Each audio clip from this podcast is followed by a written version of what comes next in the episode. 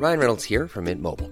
With the price of just about everything going up during inflation, we thought we'd bring our prices down. So to help us, we brought in a reverse auctioneer, which is apparently a thing. Mint Mobile unlimited premium wireless. Ready to get 30, 30, bit to get 30, bit to get 20, 20, 20, bit to get 20, 20, bit to get 15, 15, 15, 15 just 15 bucks a month. So, Give it a try at mintmobile.com slash switch. $45 upfront for three months plus taxes and fees. Promo for new customers for limited time. Unlimited more than 40 gigabytes per month. Slows. Full terms at mintmobile.com.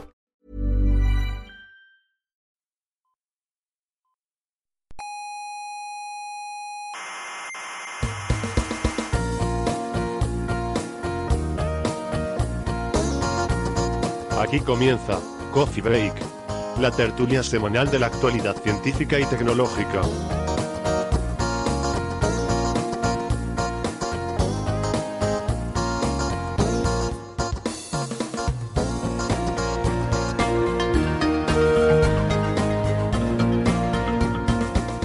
Hola cientófilos del mundo, bienvenidos a la tertulia de la actualidad científica. Les habla Héctor Socas y esto es Coffee Break, Señal y Ruido. Hoy tenemos un, episodio muy especial. Vamos a tener una conversación interesantísima, nada menos que con Adam Rees, que es eh, Premio Nobel de Física, y recibió este galardón por el descubrimiento de la expansión acelerada del universo y la confirmación de lo que se conoce como la energía oscura. Eh, tendremos también algunos otros temas, naturalmente, con las noticias que nos ha dejado la semana, eh, pero sin duda esta entrevista pues, va a tener el lugar protagonista hoy. Ya saben que pueden escuchar nuestros programas en internet, eh, bien sea en iVoox o en iTunes, y que pueden encontrar toda la información sobre nuestro programa en la página señalirruido.com. Eh, repito, todo junto, señalirruido.com.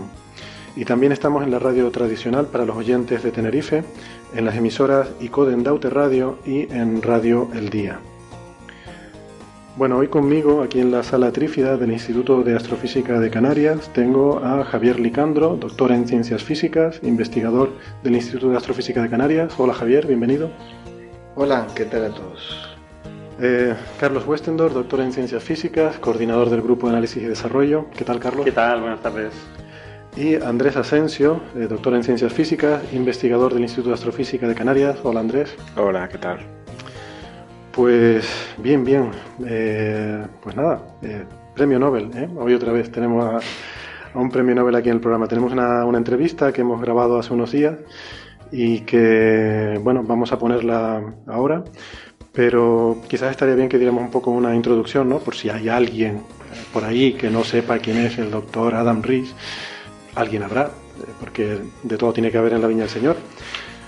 Pues, pues no lo sé, este básicamente es un astrofísico, lo cual es inusual, no hay muchos premios Nobel que hayan sido poco, astrofísicos. Sí. ¿Cosmólogo? Pues sí, bueno, cosmólogo, sí, quizás no, cosmólogo. no, deja de serlo astrofísico. ¿no? Sí, sí, sí, pero bueno, es... Eh, él se dedica a observar supernovas, ¿no? Eh, supernovas distantes, o sea que no sé si eso cuadra exactamente con el perfil típico de cosmólogo, ¿no? Pero bueno. Ah, y tiene pinta de ser un tío inteligente porque recomienda escuchar. Por supuesto, eso Coffee fue lo primero, lo primero que nos dimos cuenta, sí, sí, sí. Eh, Saliste bueno, con él porque estaba recomendando Coffee Break, ¿no? claro, me llamó y dijo, oye, me gustaría grabar un vídeo recomendando Coffee Break. Y de ahí salió todo, claro. No, la verdad que lo que, lo que es muy sorprendente, eh, o sea, ahora en serio, es, es la segunda vez que en este programa hablamos con un premio Nobel y a mí no deja de sorprenderme lo, lo accesibles que son. Eh, porque esto estamos hablando de la gente que está en el nivel más eh, alto del escalafón de algo, en este caso la ciencia. Normalmente la gente que está en el máximo nivel mundial de lo que sea, es muy difícil de hablar con ellos. No te digo ya futbolistas, sino, no sé, cualquier otra cosa, ¿no? Hay una diferencia, yo creo, fundamental, y es que esta gente no tiene fans. Entonces, realmente cuando alguien contacta con ellos, salvando un poco las distancias, es como tú y yo cuando estamos aquí, ¿no? O sea, te llaman por teléfono y... Salvando mucho, mucho las mucho las distancias. distancias, bueno. Em, no, no tiene fans, ¿no? Son incomparables con, yo qué sé, gente como Leo Messi, ¿no? O sea, o cualquier político, tú lo llamas y tienen miles de llamadas pidiéndole cosas, ¿no? Esta gente, eh, bueno, y además, aparte de que es que vas a hablar con, con ellos sobre algo que les interesa hacer, ¿no? Que es un Mm. poco hablar de su trabajo, ¿no? No, y lo curioso cuando oigan la entrevista es que ellos son capaces de bajar al nivel eh, de explicar las cosas muy, de forma muy sencilla, ¿no? Para que lo entienda todo y parece que están muy acostumbrados a ello, ¿no? que yo no sé si, si eso en España será tan fácil, ¿no? Pero eh, por lo menos en, por ahí fuera es muy fácil que, den, que esta gente esté dando charlas a, a todos los Yo, niveles, ¿no? yo creo que lo deben Hombre, hacer a mí cuando me entrevistan, eh, Tú soy también, muy ¿no? capaz de bajar el nivel. Sería incapaz de subirlo. Esa es otra cosa, ¿no? Bueno, pues nada, eh, Adam Rees, eh, estaba mirando aquí, saqué de la Wikipedia la lista de premios que tiene. Bueno, nos pasaríamos el programa hablando de los premios que tiene, ¿no? Son muchos. Yo quiero destacar un par de ellos que me llamó la atención. Por ejemplo, tiene el premio Genius, eh, que significa genio, de la Fundación eh, MacArthur. Es, un premio muy importante y, bueno, explicaremos la semana que viene por qué eh, quiero destacar este en particular, pero quédense con esto. Tiene ese premio de la Fundación MacArthur. Eh, y luego también otra cosa curiosa, tiene dos de los premios más importantes en, astrofísica, que es el premio Shaw, y también en física fundamental, un premio que se llama Breakthrough. Eh, entonces es muy impresionante que en dos ramas tan diferentes como física fundamental y astrofísica, pues le hayan dado eh, no solo a él, ¿no? también a Perlmutter, sus competidores en toda esta eh, carrera que tenían por el, el tema este que han estado estudiando de, de cosmología y de las supernovas. No, justo Y- la cosmología es donde se tocan ¿no? más ramas, ¿no? La, la astrofísica y la, cosmología son, digamos, observaciones que permiten restringir parámetros de la, de la física de partículas, ¿no? Son fenómenos a mucha energía y cosas de este estilo. ¿no? Pues sí. Eh, bueno, pues no sé, si les parece, escuchamos la entrevista y, y a vuelta pues comentamos a ver qué les ha parecido lo que nos decía el doctor Rees. Venga, vamos con la entrevista. Doctor Adam Rees, bienvenido a Coffee Break. Gracias por invitarme. Es un lujo para nosotros tenerte en el programa. Por explicarle un poco a nuestros oyentes, eh, el trabajo al que te dedicas consiste en lo que se llama observaciones de supernovas a alto Z, que bueno, es una forma un poco fina de decir que te dedicas a observar estrellas explotando muy lejos de aquí, ¿verdad? Sí, exacto. ¿Podrías explicarnos un poco por qué estas observaciones son tan importantes hoy en día? Claro. Bueno, es que hay unos ciertos tipos de estrellas que se llaman enanas blancas que pueden cruzar cierto límite crítico de masa y explotar como algo que llamamos eh, supernova de tipo 1A. La razón por la que los astrónomos estamos tan entusiasmados con las supernovas de tipo 1A es que son lo que llamamos candelas estándar, que son objetos cuya luminosidad entendemos tan bien que cuando vemos alguna en, en- en algún lugar remoto, somos capaces de averiguar a partir de su brillo a qué distancia está. Por eso son una de las herramientas más importantes para observar cambios en el ritmo de expansión del universo. Y una de las cosas que hemos aprendido es que el universo no solo se está expandiendo, sino que lo está haciendo a un ritmo acelerado, ¿verdad? Sí, eso es correcto. De acuerdo. Un par de preguntas. Em, allá por 2011 recibiste un, un honor muy importante, algo a lo que muy pocos científicos pueden aspirar, que fue, por supuesto, me estoy refiriendo a que apareciste en NPR, la Radio Nacional Pública de Estados Unidos, en un programa que se llama Wait, Wait, Don't Tell Me, am, un programa bastante popular y bastante di- divertido, por cierto, recuerdo que a mí me gustaba. Ah, obviamente el haber obtenido el premio Nobel pues, fue un trampolín para poder llegar a, a ese nivel, ¿verdad? Entonces, en esa entrevista que la he estado escuchando recientemente, mm, dijiste un par de cosas que, bueno, que me llamaron la atención. Lo primero es que explicabas cómo se podía destruir la estrella de la muerte utilizando el telescopio espacial Hubble. Am, y lo que pasa es que he visto ahora la película más reciente que han hecho y ahí aparece otra cosa que es como la estrella de la muerte pero más grande, más poderosa y más potente. Entonces, esta es la razón por la que estamos haciendo telescopios espaciales más grandes, ¿verdad? Como el James Webb. Sí, exacto. Bien, entonces tú crees que no hay de qué preocuparse, ¿verdad? Que- Sí, es, es correcto. Si alguna vez has usado una lupa para quemar una hoja o algo así, estás enfocando los rayos del sol. Así que yo imagino que se podría usar el, el Hubble o cualquier otro telescopio espacial si alguna vez necesitamos, digamos, destruir, qué sé yo, grandes naves enemigas. Claro. Eh, ese es un argumento muy potente para justificar la inversión en ciencia, desde luego. También dijiste en esa entrevista que todo lo que vemos, las estrellas, las galaxias, todo lo que hay en el universo, somos solamente el glaseado de la tarta, eh, pero que no sabemos de qué está hecha la tarta. Y esa es una forma muy interesante de describir la composición energética del universo. ¿Puedes explicar brevemente el contexto de esa frase? Bueno, el contexto es que me habían pedido que explicara qué es la energía oscura y qué es la materia oscura. Eh, nos encontramos en una época en la que tenemos un buen entendimiento de qué está hecho el universo, pero no un buen entendimiento de alguna de las partes más importantes. Así como el 4,5 al 5% del universo está hecho está constituido de unos elementos que se encuentran en la tabla periódica de los elementos. Es la, es la que aprendimos en las clases de química. Pero eso nos deja con un 95% en unas formas misteriosas que llamamos materia oscura y energía oscura.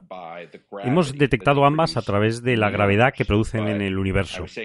Pero yo diría que es como un poco una tarta. Cuando vas a la pastelería y ves, ves un montón de tartas y realmente lo único que estás viendo es el glaseado que llevan por fuera. Realmente no sabes qué es lo que hay dentro. No sabemos la naturaleza, la física de estos materiales, aunque parece ser eh, que es, son la mayor parte de lo que está hecho el universo. Ya. Bueno, han pasado ya 18 años desde que esta expansión acelerada del universo fue establecida observacionalmente por ti mismo y por tus colegas y tus competidores, supongo. Y eso, por supuesto, fue una gran revolución. Eh, fue algo que cambió el paradigma cosmológico, nuestra visión. Mm, introdujo la energía oscura como algo bien fundamentado observacionalmente. Tras todos estos años, eh, ¿tienes la impresión de que nuestro conocimiento de la energía oscura ha aumentado, que hemos progresado en nuestro entendimiento del cosmos? Sí, sí, lo creo. Bueno, quiero decir que no hemos aprendido tanto como me hubiera gustado, pero cuando hicimos este descubrimiento hace 18 años, eh, pienso que pensábamos que probablemente no fuese correcto. Eso pasa, pasa a menudo en la ciencia. Algunos de los anuncios de descubrimientos más grandes y extraordinarios luego resulta que son erróneos.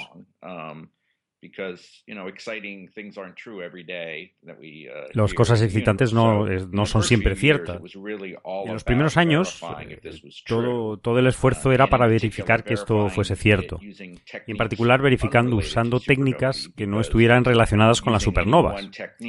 Porque si usas una única técnica, por mucho cuidado que tengas, siempre puede haber algún error de tipo sistemático. Así por eso, en los primeros años eh, usábamos otras técnicas. Me, refiero a la comunidad científica, para confirmar que esto era cierto, que el 70% del universo está en forma misteriosa llamada energía oscura. Esto fue muy sorprendente para mí, porque yo había asumido que, bueno, quizás solo parece que esto es así cuando se usan supernovas. Pero entonces eh, empezamos a medir las propiedades de la energía oscura. La energía oscura eh, podría haber surgido de algo que Einstein llamó la constante cosmológica. Pero también podía haber surgido, mm, por ejemplo, de, lo que llamamos defectos topológicos del espacio. Esto sería como grietas existentes en el propio espacio eh, al formarse el mismo espacio. Estas grietas podrían ser unidimensionales, como cuerdas, o bidimensionales, como muros. Y comenzamos a hacer medidas eh, que tras algunos años eh, consiguieron descartar la mayor parte de esas posibilidades. Y hoy en día, yo diría que con una precisión del 5 o el 10%, la energía oscura se parece mucho a la constante cosmológica de Einstein. Existen otras posibilidades y todavía no entendemos bien la física de esa constante cosmológica. Pero yo diría que el gran cambio tras esos 18 años es, eh, primero, estamos muy seguros de que esto está ocurriendo y el universo se está acelerando. Y segundo, eh, que es muy similar lo que, a lo que Einstein llamó la constante cosmológica. Y eso es una física muy particular que aunque no la entendemos muy bien, eh, nos da algo de dirección eh, hacia dónde enfocar los esfuerzos teóricos. Cuando dices que parece similar a la constante cosmológica, em, ¿es esa formulación eh, compatible aún con las observaciones? Sí, sí, sí lo es.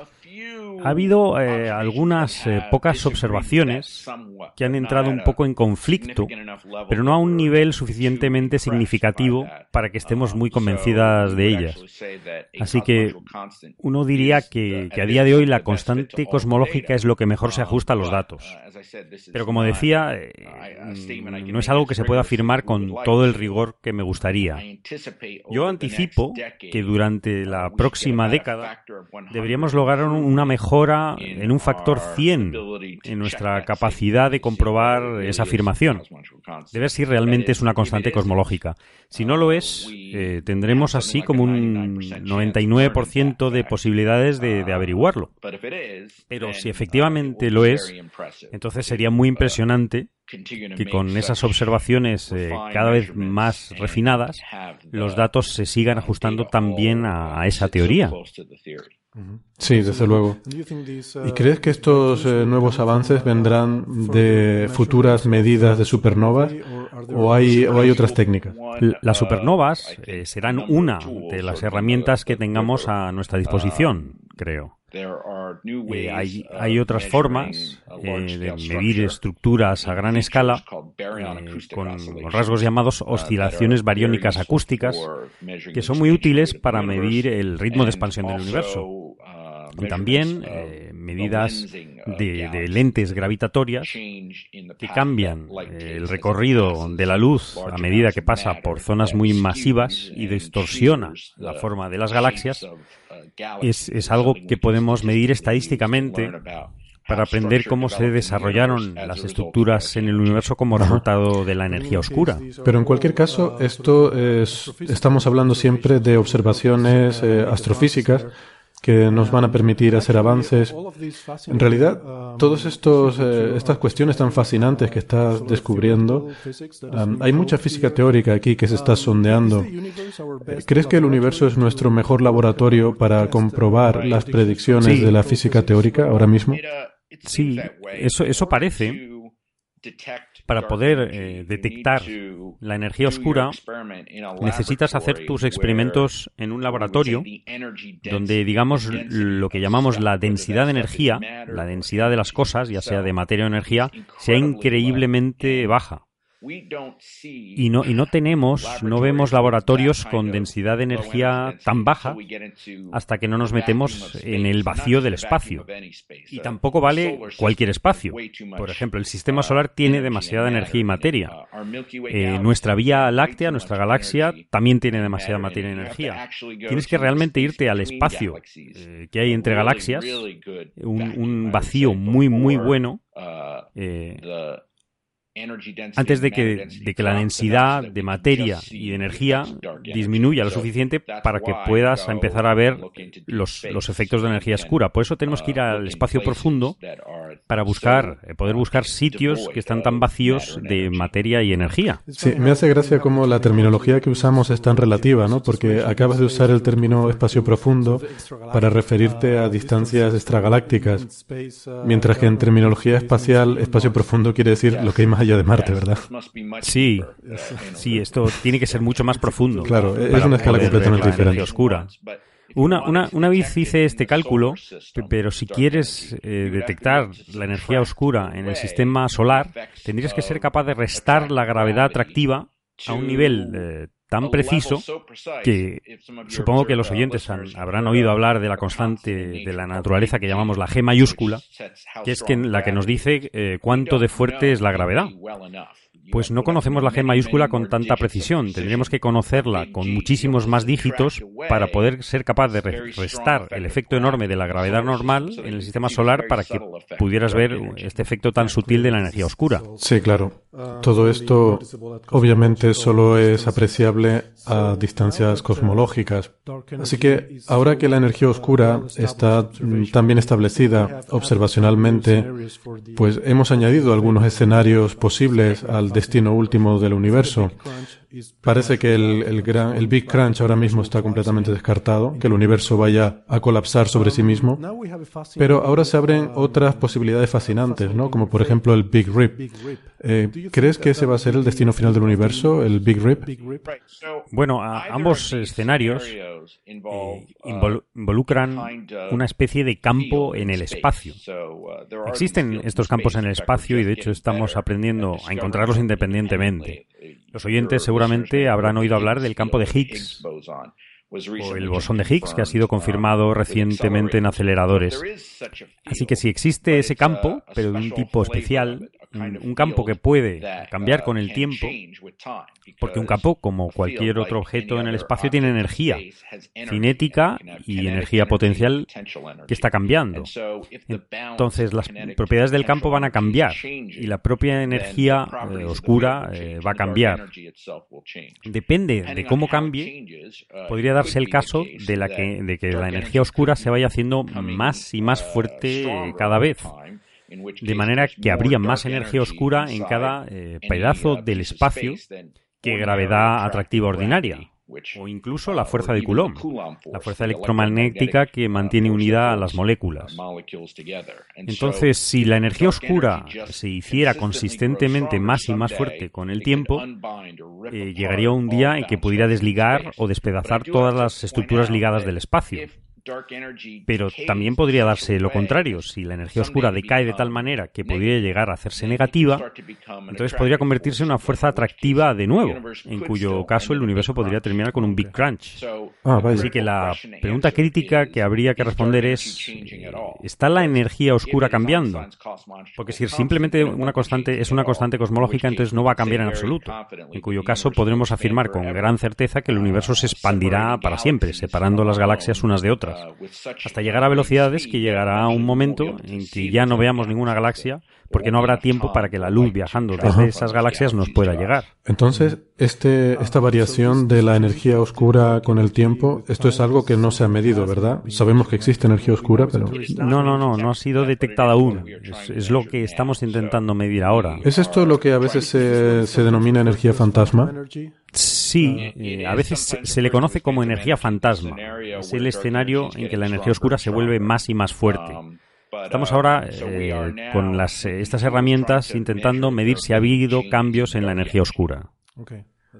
Bueno, he leído de algunos de tus colegas que eh, la energía oscura mm, parece estar muy eh, finamente ajustada para permitir eh, la existencia de, galaxias y estrellas y, vida en el universo. Sí, es correcto. Que si hubiera sido un poco diferente no estaríamos aquí. Y que esto se puede considerar como evidencia o indicios en favor del concepto de multiverso. Sí, ¿Tienes alguna opinión sobre esto?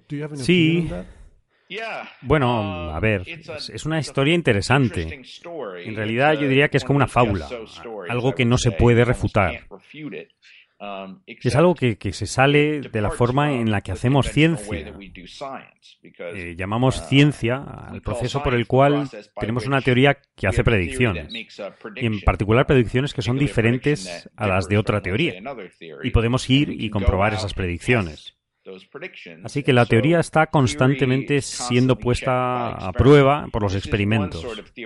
Esto es una idea teórica que sería muy difícil de probar, si no completamente imposible.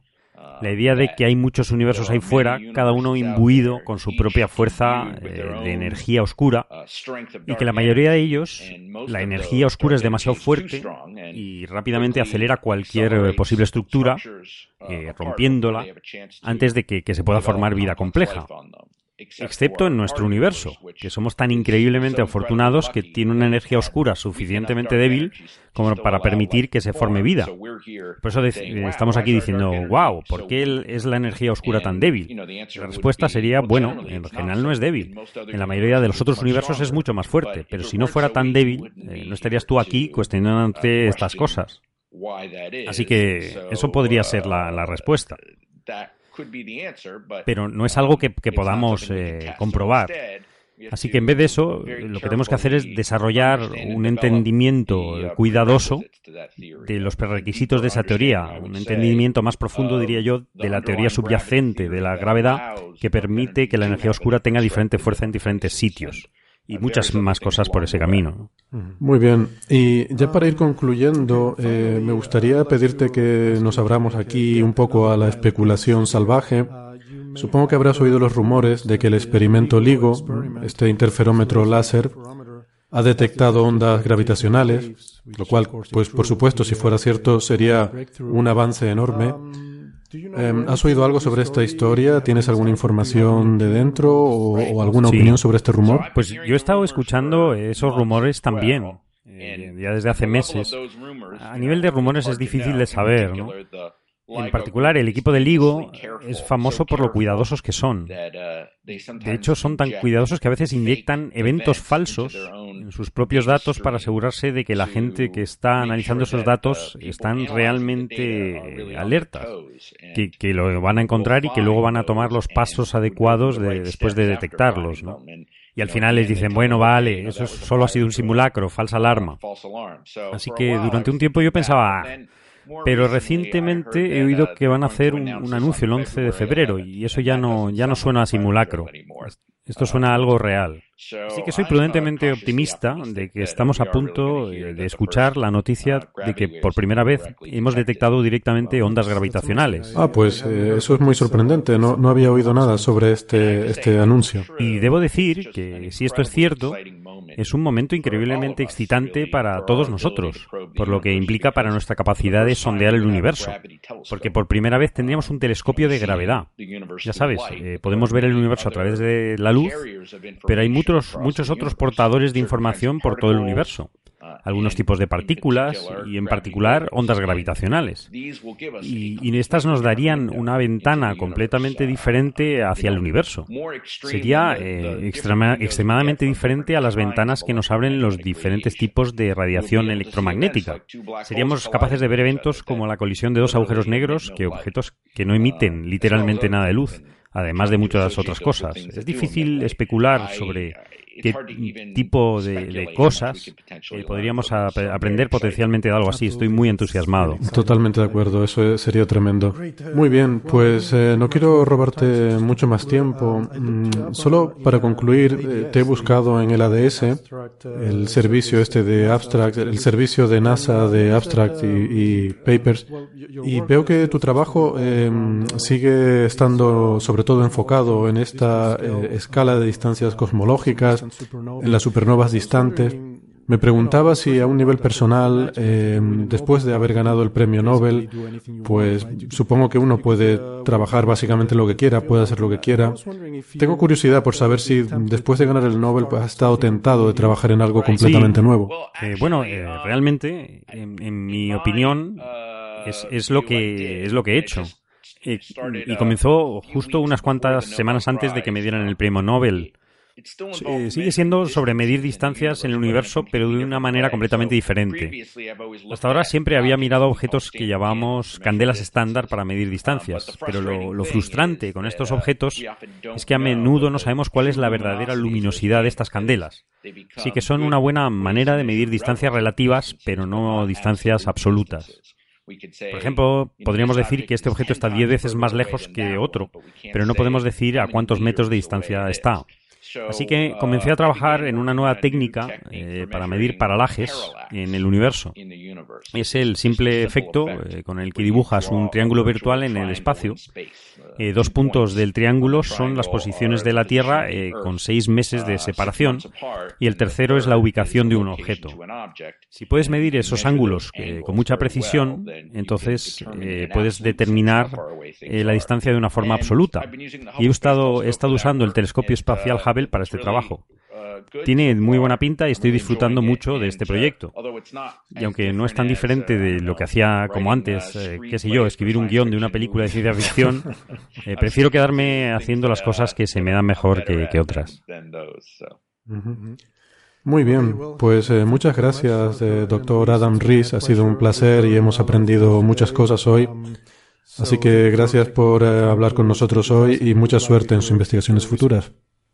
Estupendo, gracias. Y nos vemos pronto en persona durante el Starmus. Ah, cierto, es verdad. Vas a venir al Starmus, ¿verdad? Sí, pues eh, estaré encantado de darte la bienvenida allí. Ah, cuídate. Gracias, adiós. Hasta luego. Muy bien. Pues, pues nada, eh, la verdad es que nos atendió muy amablemente durante, durante un buen rato, ¿no? Y, al final, pues casi que tiene uno la impresión de que podíamos haber seguido hablando y, quizás pues... Sí, parece que estaba compactando toda la información, ¿no? En, sus respuestas, ¿no? A veces sí. Hay demasiada información y la tienes que, que desgranar un poquito, ¿no? Sí, la verdad es que sí. Em, hay muchas cosas aquí de las que se hablaba, ¿no? Em, por ejemplo, la constante cosmológica, em, pues que no sé si todos nuestros oyentes tienen claro lo que es, igual lo podríamos explicar un poco. no sé, yo llevo mucho rato hablando. Andrés. No, no, tú te descedo el placer, Carlos. No, no, simplemente de lo que él estaba diciendo, eh, lo que pasa es que lo estaba resumiendo todo mucho y a veces estaba parecía demasiado eh, apresurado, ¿no? Pero es, verdad, ¿no? Que él, lo que ha detectado, bueno, midiendo lo de las supernovas de tipo 1A, es que el universo se está expandiendo eh, de forma acelerada, ¿no? Que se estaba expandiendo ya lo sabíamos, porque todos los objetos que tú mides desde la Tierra, ves, de alguna forma, Hubble vio, que se estaban alejando de nosotros, ¿no? La única solución es que todo se alejase de todo, de alguna forma, porque nosotros evidentemente no somos el centro del universo, aunque alguna gente se lo crea, pero, pero va a ser que no. Entonces, eh, eh, este hombre ha ido un poquito más allá con sus colegas y midieron que además esa, esa expansión no es constante, sino que se va acelerando cada cada vez más. Entonces, eso implica, implica bastantes cosas. Implica una, una fundamental que es hay algo que tiene que estar acelerando la expansión del universo. y, además, perdona que te interrumpa, otro dato, es que mm, además ha empezado a acelerar hace 5.000 millones de años. El universo tiene 13.800 millones de años. Hace relativamente poco, claro. Sí, eh, hubo el Big Bang y lo esperable cuando tú tienes una explosión es que luego las cosas, pues por su propia gravedad, a lo mejor se vayan frenando un poquito, ¿no? Yo me acuerdo cuando yo estudiaba, la duda era si la gravedad sería suficiente para detener esa expansión y que volviera todo a caer y a colapsar, lo que se llamaba el Big Crunch, o si el universo se iba a seguir expandiendo para siempre, pero cada vez más lentamente, ¿no? Y sin embargo, lo que vemos es que, sorprendentemente, desde hace 5.000 millones de años, no solo ya no se frena, sino que está acelerando.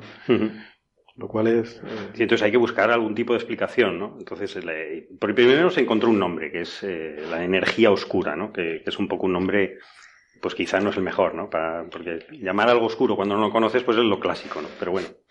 Eh, se, le puede llamar cualquier cosa. Hemos discutido ampliamente. Hemos discutido ampliamente sobre el tema y no es un nombre quizá demasiado bueno porque no se sabe si es energía y desde luego no tiene sentido que sea oscuro. Eh, pero bueno, la energía, pero bueno, da igual. Entonces hay, hay diferentes. Eh, eso es un, digamos, es una, es una indicación lo que este señor, estos señores acaban de medir, es que efectivamente existe algo, o debe existir algo que expande el universo de forma acelerada, ¿no?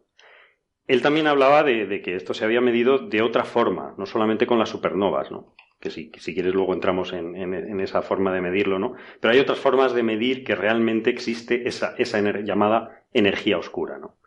Eh, entonces, que teóricamente estaba predicha, ¿no? Sí. Eh, lo que pasa es que esto ha sido una especie de confirmación observacional de que sus efectos están ahí. Eh, claro, esto es una, observación, una confirmación observacional y por eso es el, el, premio Nobel de alguna forma, ¿no? Eh, es, confirmar una, una de las eh, conclusiones más importantes de las últimas décadas o de, sobre, sobre, la cosmología, ¿no? sobre cómo entendemos el universo, cómo funciona el universo. Entonces, para explicar esto, ah, hay, diferentes, hay diferentes opciones para intentar explicar esta, esta energía oscura. ¿no? Eh, la, más, la más sencilla o la más, la más probable también es que sea una energía del vacío, una energía del propio espacio. ¿no? Que, bueno, Einstein ya lo, ya lo predijo de alguna forma en sus ecuaciones de, la relatividad general. Él introdujo un término que era la constante cosmológica. Él lo puso ahí y dijo, bueno, esto, esto de alguna forma, no entiendo muy bien por qué, pero tiene que estar. Para que... en principio lo puso eh, para que el universo fuera estático. Porque sus ecuaciones daban que no era estático, sino que se estaba contrayendo. Sí. Es que en su, en su época se pensaba que el universo era. A eso, a eso iba, ¿no? Eh, siempre. nadie escapa a los preconceptos, ¿no? Y, la introducción de esta constante cosmológica fue una especie de preconcepto para que diera lo que se suponía que tenía que dar. Sí, que después todos los experimentos estos de fondo cósmico de microondas efectivamente ¿sabes? demuestran claramente que esa constante no es cero, ¿no? O sea, que hace falta ponerla. Que hace falta ponerla. No, claro. Pero, sí, pero que la razón no fue puesta por... Sí, no, es la misma razón por la que Einstein la puso, ¿no? fue puesta para ajustar a los datos, sino para ajustar un preconcepto. Un prejuicio, ¿no? Sí, porque Claro, es intuitivamente muy fácil de entender. Si tú tienes un universo dominado por la gravedad a gran escala, lo que va a pasar es que todo va a acabar cayendo.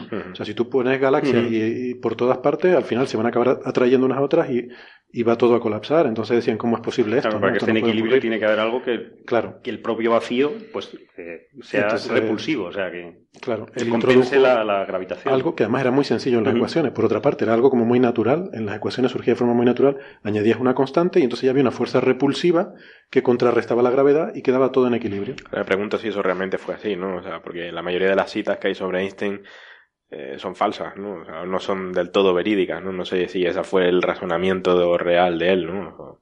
a lo mejor lo intuyó exactamente igual que intuyó otras cosas, ¿no? No, creo que sí, porque está, vamos, está en los artículos, ¿no? Que la justificación de esa constante era porque mm. era para, para evitar el, el, colapso del universo, ¿no? Para mm. poder mantener el universo. Que de hecho luego sí que esto sí que imagino que. Porque de hecho el colapso, el no colapso del universo es observable, o sea, realmente no ha colapsado, con lo cual ah, bueno, pero el colapso puede ser a, largo plazo. No, lo que pasa es que no sabían que se estaba expandiendo. O sea, que había un. Ese, ese, es todavía peor. Si tú, si tú te lo imaginas quieto y, y lo, lo, sometes a la gravedad, va a caer todo, ¿no? Claro, ahora ya si, si, sabes que se está expandiendo, que se descubrió más tarde, pues entonces dice, bueno, pues sí, entonces se está expandiendo, a lo mejor puede que la gravedad lo frene o puede que no. Entonces parece que este término que introduces en las ecuaciones es muy necesario. Es decir, tiene otro valor, pero es muy parecido a lo, que se predijo. Simplemente que, bueno, que va expandiendo cada vez más. Y en, la línea de lo que decía Andrés, de que si es cierta o no, lo que sí hay una cita, que es así que no estoy seguro yo si es cierta, que él dijo al final de su carrera, eh, él luego quitó la constante esa de las ecuaciones cuando se vio que el universo no estaba en equilibrio. Y se dice, que yo no sé hasta qué punto es cierto, que él dijo que poner la constante cosmológica había sido el mayor error de su vida. eso, es lo que yo recordaba, ¿no? Y seguramente eso no... Pues no lo sé. Quizás eso no, eso, quizás eso sí. Basándome en los prios de la veracidad de las citas de Einstein, pues muy probablemente fue mentira. ¿no? Pero de todas formas, parece que es necesaria. Lo que pasa es que, aun siendo necesaria, tampoco entiendes por qué está ahí. Es decir, no nos deja muy satisfechos. Es decir, eh, vale que esté ahí la, la constante, pero ¿se debe a qué? O sea, no es un modelo muy satisfactorio cosmológicamente hablando. Tienes que saber algo más sobre esa constante, o sea, de dónde sale. ¿Sabes? Parece un, un, amaño, ¿no? La verdad que llamar a esa constante energía oscura es un poco... No deja de ser barrer debajo de la mm. alfombra, ¿no? Mm. Para eso lo llamas exactamente constante cosmológica, ¿no? Bueno, es que la energía oscura es más general. O sea, la constante cosmológica es una de las posibilidades de la energía oscura. ¿no? Sí, es lo que nos decía en la entrevista. que Claro, él le decía que era la más. Eh, lo, que más se parece a lo, que están observando, ¿no? Que, de momento, con los datos que hay. Con los datos que hay, pues es lo, es lo más simple, realmente. Porque hay, hay otras cosas más, más exóticas que es, por ejemplo, hay otra gente que dice que no, que, es, que hay una cosa que es la antigravedad. Hay una que también lo dice en la entrevista, que hay realmente una gravedad negativa. O sea, que hay, algo de repulsión gravitatoria. Que hay gente que dice que puede ser eh, la materia con la antimateria. Todavía no está muy claro qué pasa gravitacionalmente. Si la materia y la antimateria están muy cerca, pues se anulan, pero si están lejos gravitatoriamente no se sabe realmente qué puede pasar. Entonces, hay gente que postula que la antimateria y la materia pueden repelerse Vete a saber. Esa, es otra opción, ¿no? Que, también estaba hablando de, la gravedad negativa, ¿no? También en la entrevista Adam Rees menciona un campo eh, de tipo Higgs. Como, el bosón de Higgs, hay, ya se, descubrió que hay un campo escalar, que es el campo de Higgs, pues él se postula también que haya otro tipo de campo, que es, lo que se llama eh, las teorías quinta esenciales, es decir, que hay una quinta fuerza eh, fundamental, aparte de las cuatro conocidas, hay una quinta más, y que precisamente, casualmente, pues variaría en el tiempo, haciendo que eh, al final, en, la época que estamos actualmente, qué casualidad, pues el, universo se está acelerando su expansión, ¿no? Entonces, eh, esto no es como la constante de Einstein porque evidentemente no es constante. O sea, se adaptaría mucho mejor a lo que estamos viendo y, por, y eso también lo dice Adam Rees en la entrevista, eh, variaría esa expansión según la relación de la energía potencial con la cinética. ¿no? O sea, que Fíjate que lo deja caer, pero sin entrar mucho en los detalles, ¿no? Como pues por eso, ¿no? Porque está acostumbrado a hacer divulgación probablemente y, quiere mantener el nivel suficientemente asequible, ¿no? Para el público general. No, Adam Rees ha mencionado todas estas posibilidades un poco, ¿no? Eh, aunque al final se queda con la constante ah, yo, entiendo que, que, buena parte de lo interesante que ellos hicieron es todo ese trabajo observacional de supernovas a 10.000 millones de años luz, ¿no? Que estamos hablando ya de, de ir a medir distancias y, y, velocidades en los confines del universo. Sí, establecer, establecer esa escala de Eso es lo que le permitió llegar a estas conclusiones. ¿no? Claro, claro. Es en lo que se basa toda la, eh, o sea, eh, todo el soporte observacional de estas teorías, ¿no? que por otra parte algunas muy exóticas, como esto dice Carlos, de, la quinta esencia. Sí, hay, una más, bueno, hay otras, muchas más. Hay otra más que a mí me gusta bastante y también cita un poco de pasada. Yo no había entendido la, cuando, cuando lo dijo en la, en la entrevista, lo estuve mirando un poquito, que es el eh, por qué une continuamente materia oscura con energía oscura. Y no lo entendía muy bien, ¿no? Eh, porque la energía oscura, sí, eh, habla de la expansión del universo y la materia oscura es otra cosa, es una materia que la hemos detectado de otra forma, ¿no? Pero realmente es que hay una teoría que une las dos. Y es, muy elegante, porque, porque efectivamente, por, eh, precisamente porque une estas dos cosas, pero, vamos, es muy difícil de, medir, ¿no? la hipótesis es que se llama el fluido oscuro por supuesto. Evidentemente no podía tener otro nombre. Si estuviera aquí José Ra, empezaría a hablar del caballero oscuro. Claro, y ya se acabaría toda la conversación. Pero bueno, la, hipótesis es muy bonita, es que todo el tejido del espacio actúa como un fluido. el espacio en sí, el espacio-tiempo, fluye, se coagula, se comprime, se expande, de forma, siguiendo las ecuaciones de los fluidos. ¿no?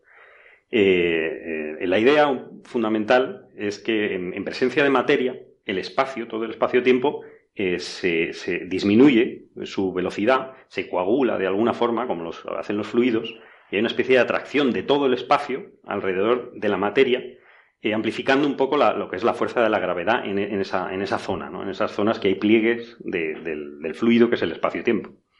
Eso sería la materia oscura. Eso es una explicación. Realmente no hay materia ahí, simplemente es una intensificación de la gravedad. Ahí no hace falta materia exótica ni oscura ni nada, sino que está dentro de este modelo, ¿no?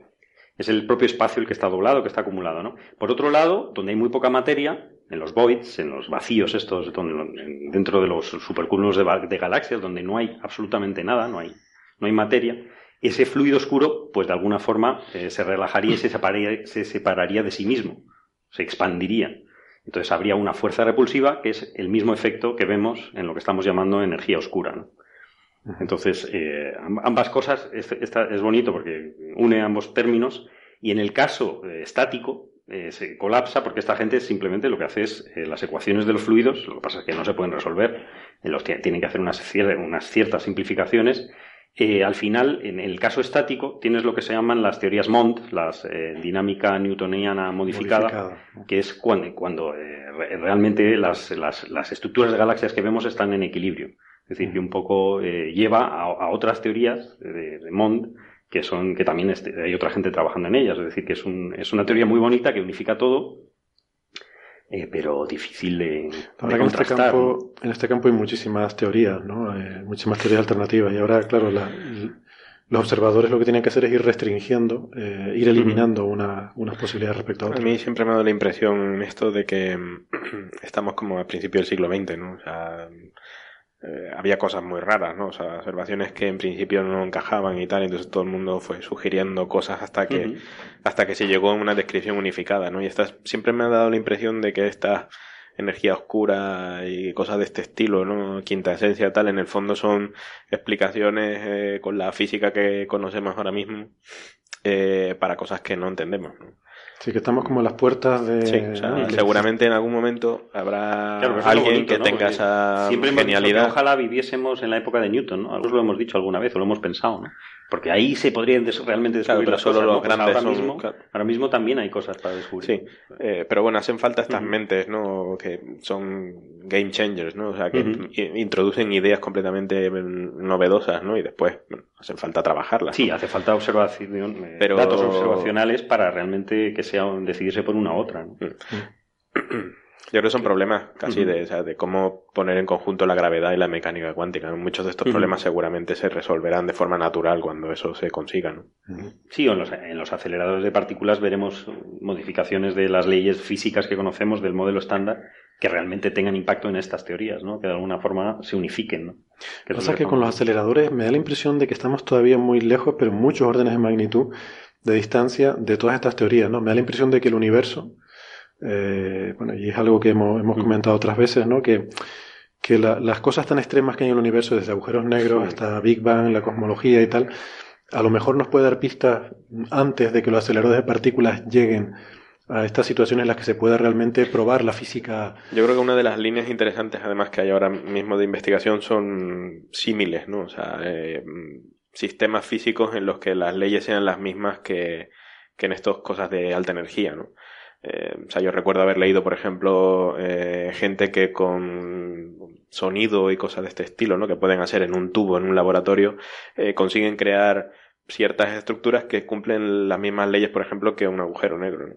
Pero para eso tienes que saber las leyes primero. Sí, bueno, sí, efectivamente, ¿no? Pero bueno, uno puede intentar llevar esos símiles y por lo menos hacer estudios. Eh, claro. Es un poco como, como el estudio de la hidrodinámica de los submarinos, ¿no? O sea, hasta que se descubrió, no sé si fue Navier o algo así, ¿no? Que las, que las ecuaciones son eh, invariantes de escala, ¿no? O sea, es lo mismo ver cómo un submarino de un metro eh, penetra en el agua que hacer un submarino de 50 metros de largo. Y entonces, claro, las cosas de un metro son mucho más fáciles de tratar, ¿no? Entonces puedes estudiar la hidrodinámica de un submarino y hacerlo más rápido y más destructivo. no, si puedes hacer algo más destructivo, eh, ahí va a haber avances. Necesitamos una guerra, ¿no? no lo digas muy alto. Que, de todas formas, volviendo al tema de, la constante cosmológica de Einstein, de, que, bueno, por cierto, siempre, siempre la cosa, la pronunciación del nombre de Einstein, pues, eh, aquí en España estamos acostumbrados a decir siempre Einstein, porque es lo que parece de, cómo, de cómo se escribe, es como nos sonaría a un hispanohablante. Eh, seguramente a nuestros oyentes en Latinoamérica a lo mejor les suena más la pronunciación de Einstein, que se parece más a la pronunciación alemana, ¿no? Que yo no. ¿No? No. E, I, e, e, Einstein. pero bueno, en alemán es ahí, ¿no? ¿No, Javier? No, no sé, seguramente. En América decimos Einstein. Einstein. Einstein. Ah, seguramente no sabríamos pronunciarlo. En no, hay que, hay que darle algo. Bueno, en cualquier caso, es una situación esta en la que uno tiene que decidir entre quedar de pedante diciendo Einstein o quedar de paleto diciendo Einstein. Entonces, no sé. En cualquier caso, vamos a aplicar de lo Siempre es mejor quedar de paleto. quedemos de lo que somos. Einstein. Einstein. No, iba a decir que vamos a quedar de algo que empieza por P en cualquier caso. Sí. Así que, lo que sea. Yo que sé qué iba a decir, yo ya me olvidé. Ah, pero que en cualquier caso, mm, lo sorprendente es que esto de la constante cosmológica realmente en las ecuaciones tiene una expresión muy simple, que es eso, una mm. constante, ¿no? Y de hecho, mm. él también, Einstein también decía que le, le encajaba por, eh, por motivos de, ¿cómo se llama esto?, heurísticos, ¿no? O sea, de dimensionales incluso, ¿no? De, de cuadrar las dimensiones de las ecuaciones que podía añadir una constante y, y, todo cuadraba bien. Entonces tiene incluso esa simpleza de que no es garantía nunca de verdad, que algo sea matemáticamente sencillo no, no garantiza que sea verdad. sencillo es pero, la constante. Claro. Las ecuaciones de Einstein, sencillitas. Bueno, o sea, la, ecuación de campo gravitatorio para lo que es, es una ecuación sencilla, ¿no? Otra cosa es que luego eso para, para resolverlo, para, derivar de casos particulares, aquello es complicado. Bueno, siempre se puede meter en un ordenador y hacer simulaciones y, y hacer visualizaciones de agujeros negros para películas y cosas así, por ejemplo. Es relativamente sencillo de hacer. Pero bueno, pues no sé, muy, muy interesante todo esto. La verdad que es un tema fascinante y que, pues según nos decía, eh, según nos decía Riz, pues va a haber más avances eh, en el futuro inmediato, ¿no? Bueno, adelantaba lo, del LIGO, ¿no? A eso quería ir, lo del LIGO, ¿no? Que, que vamos, eh, según él, la semana que viene, yo no sabía esto. Que el 11, ¿no? De febrero. hay un anuncio previsto, sí, la semana que viene. Que además, mm, bueno, pues... Me, me acabo de deprimir. Te acabas de deprimir. Porque ese buen señor es más joven que yo. Sí, sí. Sí, llevamos todos deprimidos toda la semana. Acabo de notar. Debo decir que está más desmejorado que yo. yo todavía tengo tiempo. Es el tema también. bueno, le dieron el premio Nobel en 2011. Eh, que era, no, no sé exactamente mismo la edad que tenía, pero era más joven que yo. estoy, estoy empezando a perder esperanza. Pierde todas las esperanzas, estimado. Sí. No, y aparte que cuando te pones a mirar. Como Rajoy pierde todas las esperanzas. Cuando te pones a mirar. Fíjate, sin embargo, cuando estuvimos intentando hablar con políticos, por ejemplo, antes de las elecciones, fue mucho más complicado hablar con políticos que hablar con premios Hombre. Bueno, a lo que íbamos. Que... El fenómeno fan, lo repito. el fenómeno fan. Mm. ¿Tú crees? Además, ya tiene el premio Nobel. No, fue el otro premio Nobel que te dijo que después de eso ya no hizo más nada porque es que qué otra cosa te queda es como las estrellas, tres estrellas Michelin ¿quién fue que te dijo? no eso nos lo dijo alguien nos lo dijo Manolo Vázquez que ah, alguien con quien él había hablado le había dicho eso, que ya después no hizo nada más. Que sacó el premio Nobel, después ya no hizo más nada porque no tuvo que pensar nada. Cada vez que pedía el proyecto se lo daban y le daban más. No, tenía que pensar mucho. este no, este nos dijo que al final Rees dice que, bueno, tiró una puya un poquito a, a ciertas personas, que él no se iba a dedicar a hacer guiones cinematográficos, sino que iba a hacer lo que sabía realmente, ¿no? Yo me quedé con la duda de eso. Una broma, ¿no? Tú eso lo interpretas como una... Como una puya un poco, ¿no? A gente que hace guiones para películas. A ver, a Kip Thorne hablando de Interstellar, nos referimos a eso. Básicamente, yo sí, pero él no lo sé. Kip Thorne, que también ganó el premio Nobel, ¿no? Y, en fin... Yo no sé, no, no lo tengo muy claro realmente cuando dijo eso, si, si lo, lo decía explícitamente refiriéndose a ese caso o o en general, ¿no? Pero la verdad es que es muy... Es muy significativo. Es muy significativo, ¿no? Pues le preguntas si no, no ha estado tentado a hacer otra cosa y te dice, bueno, sí, he hecho otras cosas, pero no algo totalmente diferente como hacer un guion de una película de ciencia ficción. Mejor me limito a lo que se me da bien. Bueno, él dice que no se le daría bien hacer el guion. Yo quiero ver si le ofrecen lo que le han pagado al otro. Este, ¿Tú, tú, crees que Kim, Kim Thorne tiene el premio Nobel? Es que no recuerdo. Creo que sí. Sí. Sí, creo que sí. Si no lo tuviera, seguramente le pagaron un pastón de todas formas, no alucinante por el guion. De no, veo, a mí eso me parece un poco gratuito, ¿no? O sea, yo no veo, eh, o sea, sin entrar en rollos personales, ¿no? Pero no veo cuál es la razón para no ser consultor científico de una, de una película, ¿no? O sea, no, yo creo que no hay ninguna razón para no serlo. Hmm. No, el problema es hasta qué punto a ver, eh, una, película, una película, es una, divulgación. Una película es una obra de arte, o sea, no, no es una obra de divulgación. Si tú Según qué película. Tú eres, una, claro, tú eres un asesor científico que tienes unas teorías perfectamente plausibles y si en esa película las cogen y las destrozan de alguna forma, o sea, hay un límite en el cual en una película al contar las cosas te puede herir o no, entonces lo puedes aceptar o no, pero eso ya es a posteriori. No, bueno, tú tienes que aceptar antes de saber qué van a hacer con ella. Es delicado el tema. Sí, supongo que es delicado, ¿no? Pero bueno, hay gente que ya está por encima del bien y del mal, ¿no? O sea, yo entiendo que gente como esta ya está... Mm. Bueno, sí, pueden hacer lo que quieran. Bueno, eh, antes de pasar de tema, se, dieron cuenta también, ¿no? Que nos comentaba, hablando de todo esto del multiverso, ¿no? Y la posibilidad de fine tuning y tal. Yo pensaba que a lo mejor ahí iba a dejar perdón, que a lo mejor ahí va a dejar un poco más la puerta abierta ¿no? a todos estos temas porque bueno, son, dan muchos juegos, son muy fascinantes, últimamente se habla mucho de estas cosas, multiverso y de tal, y sin embargo él era bastante, pero no sé, ¿no? Eh, vamos, como que, que no, no, le parecía serio hablar de estas cosas, que no era ciencia, no, no le parecía serio, que, que estas cosas no es ciencia. Que si tú tienes una teoría que no tiene forma de, de comprobarla ni de nada, pues que eso no, no es ciencia ni es nada. Era, era, complicado, sí. El de hablar de otros, otros universos en el cual... A los que no tienes posibilidad Que no tienes acceso, que no hay manera de, de, comprobarlo, pues ya era, es un poco... Es la salida fácil, ¿no? De alguna forma. Pues, pues era otro universo. De todas formas, la física suele sorprendernos, ¿no? Y a lo mejor, eh, yo hmm. qué sé, de aquí a 15, 20 años a alguien se le ocurre algún test, ¿no? Específico hmm. para comprobar si estas cosas son así. muchas de estas cosas de cosmología seguramente eran un poco no ciencia hasta hace poco, ¿no? Porque no había ninguna posibilidad de testear nada. Hay incluso test, ¿no? Propuestos para comprobar si el universo es una gran máquina de cosas así, ¿no? O sea que hay gente pensando en estas cosas, ¿no? Sí, sí. pues Yo he sido manifestando mi este, oposición filosófica a los multiversos. A mí siempre me ha parecido... Por definición, universo es uno y único. Sí, claro, si cambias la definición, es que es una trampa. Deberías cambiar la definición. Si hay multiversos, yo cambio la definición de universo a que incluya esos multiversos, entonces te fastidio siempre. ya se acabó, se acabó la discusión. Es que cojamos la definición de universo y no puede haber más, no, no puede haber más de uno. Claro.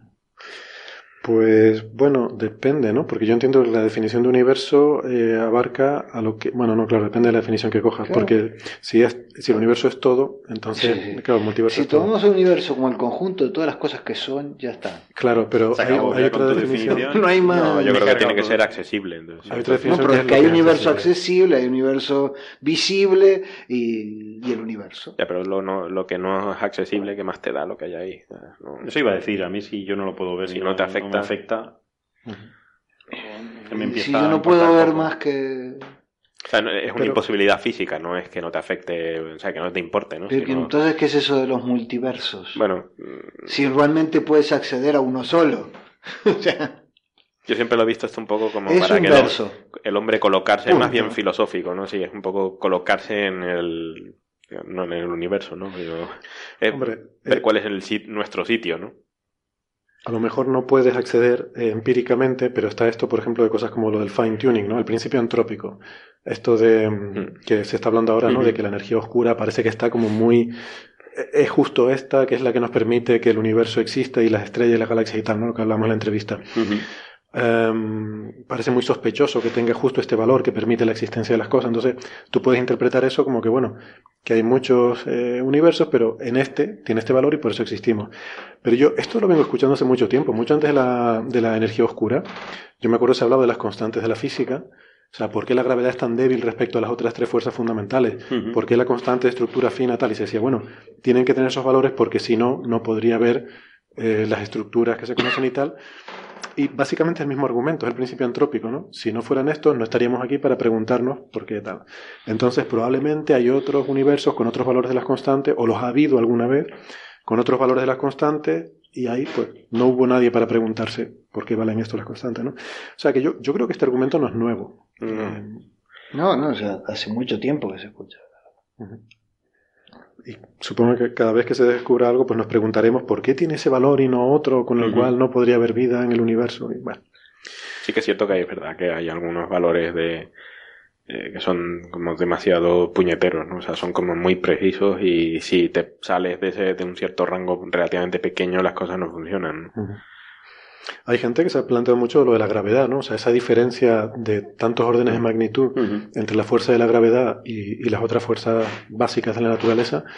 Eh, vamos, yo he visto artículos, ¿no? Intentando incluso explicar eso, por qué es así.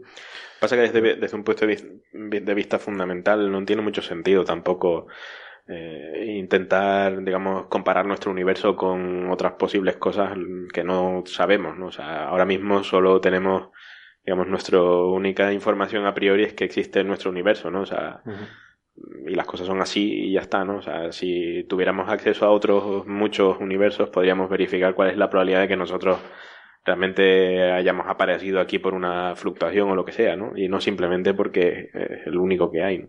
¿no? Sí, bueno, eso es un poco lo que nos decía Riz, ¿no? Eh, bueno, pues nada, si, si les parece, vamos a ir cambiando de tema. No sé si tienen alguna. No, lo único que si, si los eh, oyentes tienen alguna pregunta, nosotros le vamos a ver en el Starmus. Entonces, cualquier pregunta se la podemos hacer cuando lo veamos. Exactamente. O si los oyentes quieren apuntarse al Starmus, pues a lo mejor se lo pueden preguntar ellos directamente. Es buen buen momento, claro. En cualquier caso, podemos ser portadores de. Si, si es muy buena la pregunta, se lo haremos. Eh, y el Starmus, si alguien se lo está preguntando, pues que, que, miren nuestro episodio. No me acuerdo cuál era. Tenemos un episodio y lo ponen el título ahí. Eh, especial Starmus y exoplanetas. Creo que era un episodio que hablamos de esas dos cosas, ¿no? Que este año va a estar lleno de estrellas también. Va a estar lleno de estrellas, sí, sí como decían en 2001, ¿no? Dios mío, está lleno de estrellas. Está lleno de estrellas. Podría ser un buen lema para el Starmus. Está lleno de estrellas. Hay que decírselo a Garik. Se lo propondremos. bueno, pasamos de tema. Bien, venga. Eh, siguiente, ¿qué les parece la agria polémica suscitada a raíz de lo de la estrella Tabi?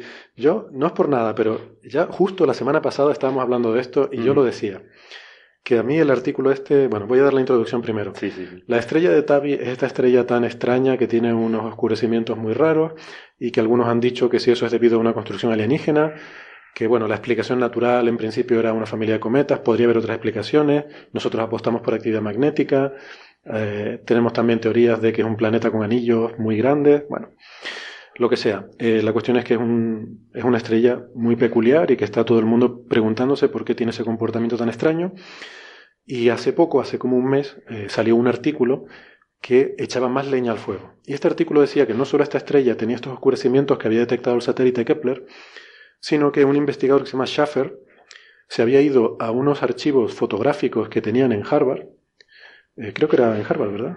Sí, Harvard. Harvard, sí. Y se había puesto a mirar, tenían archivos de, de principios del siglo XX, desde principios del siglo XX, prácticamente 100 años de fotografías de todo el cielo, se había puesto a mirar el brillo de esta estrella a lo largo del tiempo y había concluido, según él, eh, que yo esto, en fin, nosotros lo pusimos en cuarentena la semana pasada, pero bueno, Él concluía que la estrella había ido disminuyendo su brillo gradualmente un 20% durante este último siglo. Eso es rarísimo, eso es rarísimo, ¿no?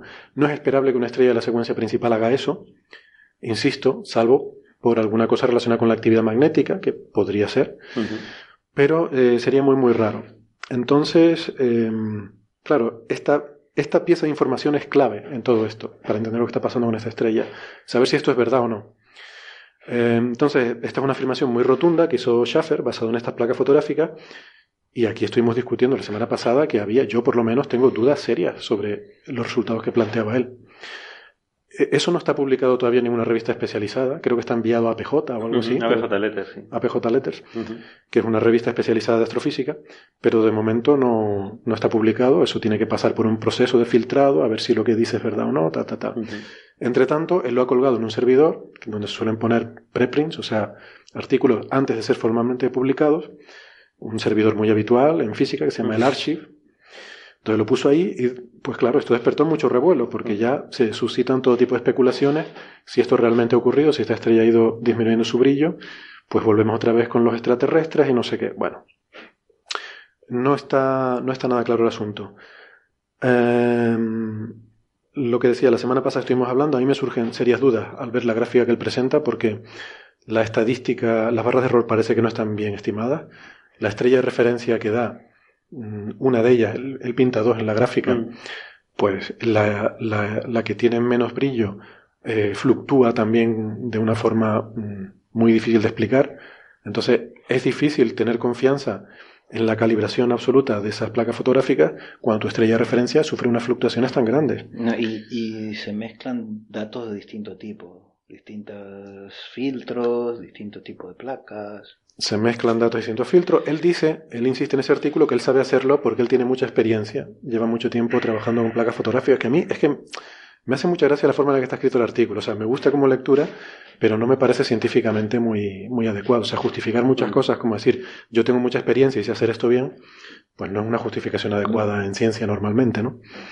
O el decir, estas cosas a ojo mm, se determinan mejor por un observador experimentado que lo que puedes hacer con medidas, son aseveraciones que, hombre, te ponen un poco en guardia, ¿no? A mí el artículo me puso muy en guardia. O sea, está bien para escribir en un blog, pero no sé yo si para un artículo científico. Bueno. Total, que el artículo no ha salido todavía publicado. Eh, y ahora, recientemente, Carlos, tú nos mandabas un, artículo que también ha sido enviado a PJ Letters. Igual, igual. Ha sido el mismo proceso. Está enviado a PJ Letters. Y, colgado en este servidor. Colgado en este servidor.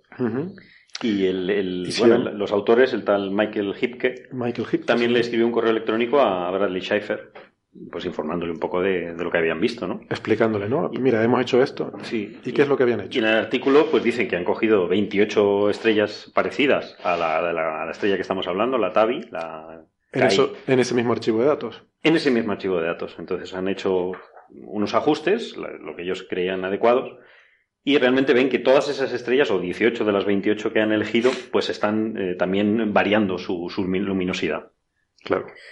Que esto es lo mismo que yo decía. A mí me parece que la estrella de referencia varía mucho. Pues ellos han hecho lo mismo, han cogido 28 estrellas y de esas 18 también están fluctuando. Sí, concluyen que, bueno, que, usar estas placas, pues hay, unas imperfecciones de, calibración de largo, de largo plazo, que no puedes coger eh, tan, tan fácilmente estos datos y deducir que ha habido un oscurecimiento eh, en 100 años, que, es lo que decía el, artículo original. ¿no? Realmente el título es que la estrella Tabi no, no se ha oscurecido posiblemente durante los últimos 100 años.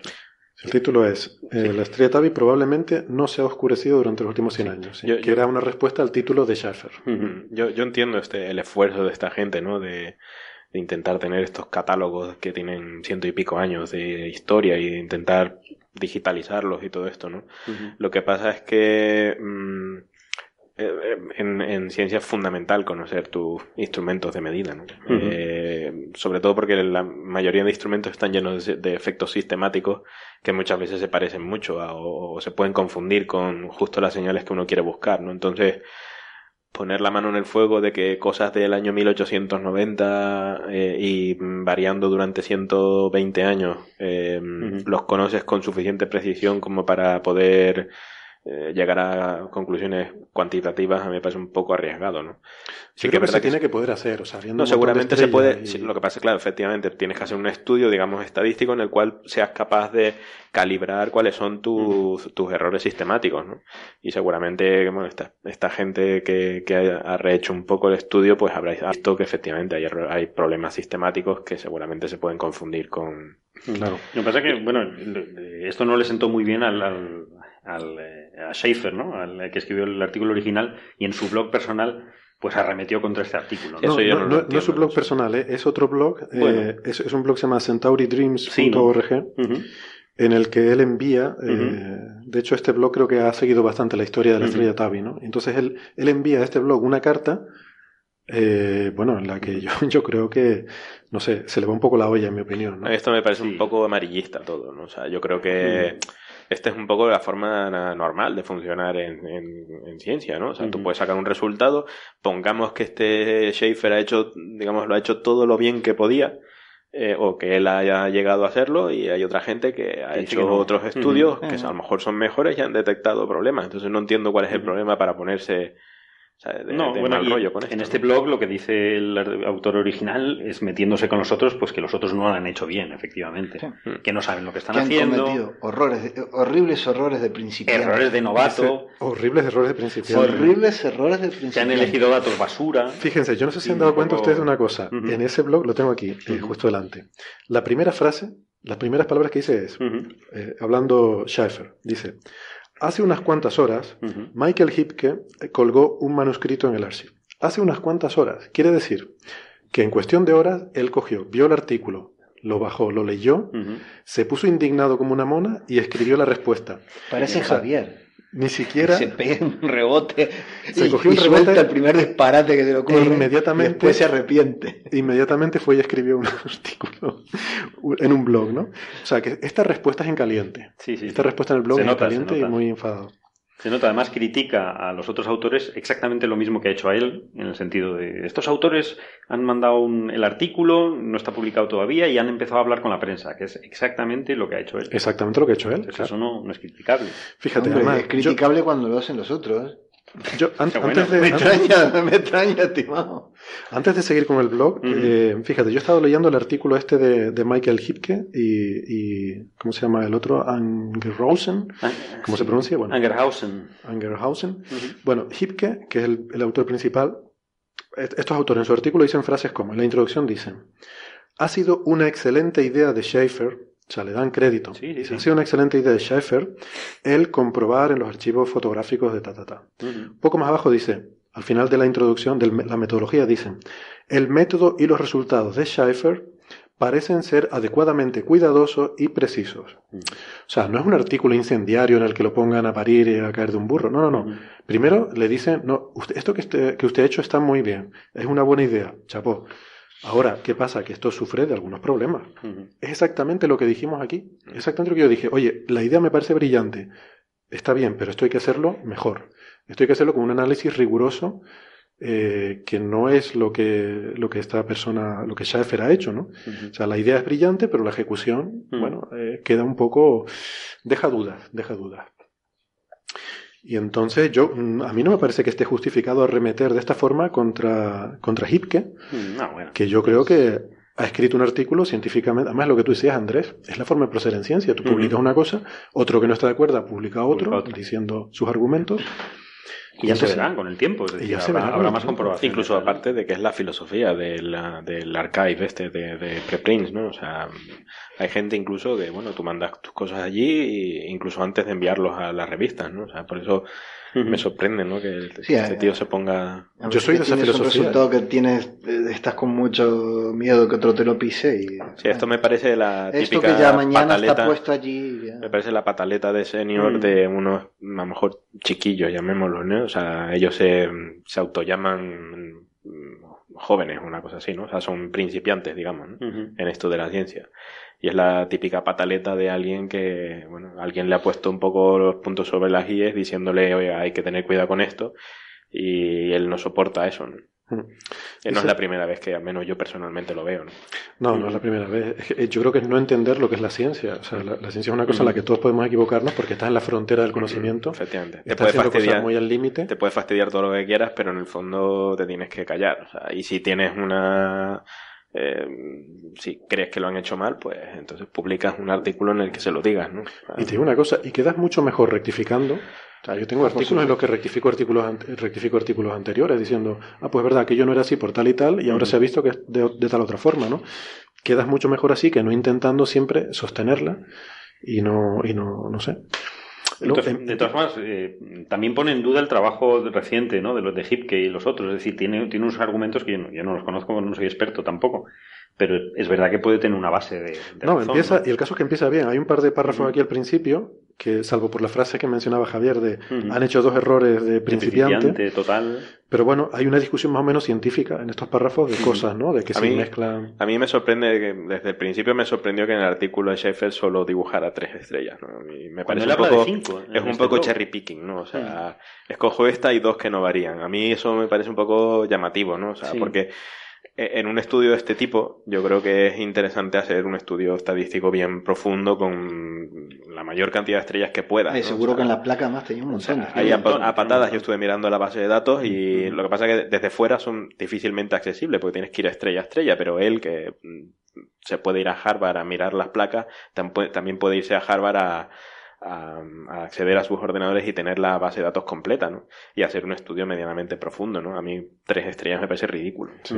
Y aparte que él también comete errores de principiante de estadística. O sea, él critica a los otros por hacer errores de mm. principiante de, uso de placa fotográfica, mm. pero él comete errores de estadística al coger la fluctuación como la barra de error, con lo cual solamente está cogiendo el error aleatorio, no el sistemático. Eso son, eh, eh, eso en eh, cuanto a tratamiento de datos es de, principiante, ¿no? Mm. Y, nadie se mete con él así. Si no se le dice, ah, pues mira, ha sido una buena idea, pero esto hay que hacerlo mejor. Entonces, bueno, aquí da unos argumentos al principio, pero luego ya se empieza a venir arriba, según va avanzando, según vas leyendo en la entrada del blog, y acaba, no sé, haciendo, eh, ¿cómo se llama esta falacia? Argumentum ad hominem. O sea, Aparte de que su artículo se mete con, el, meterse con la persona más que con, la persona más que con su, artículo tampoco está aceptado, no ha pasado por una revisión de pares ni nada. ¿Quién dice que su que él tiene la verdad absoluta? No, el, suyo tampoco, pero eso no puede criticar lo mismo. Es él.